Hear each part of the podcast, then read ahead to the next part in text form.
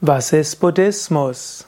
Buddhismus ist eine Religion, eine Lebensweise, eine Lebensphilosophie, begründet von Siddhartha Gautama, genannt der Buddha, vermutlich im 6. Jahrhundert vor Christus begründet.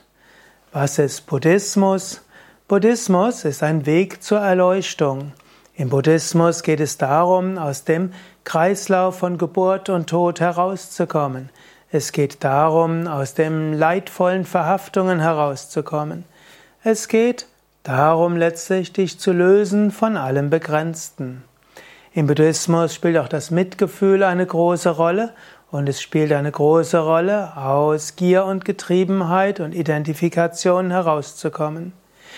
Wenn dich mehr interessiert, was Buddhismus ist, dann geh auf unsere Internetseite yoga-vidya.de, gib ins Suchfeld ein Buddhismus und da findest du sehr viel über Philosophie des Buddhismus, Übungen des Buddhismus, Geschichte des Buddhismus und Ausprägungen des Buddhismus.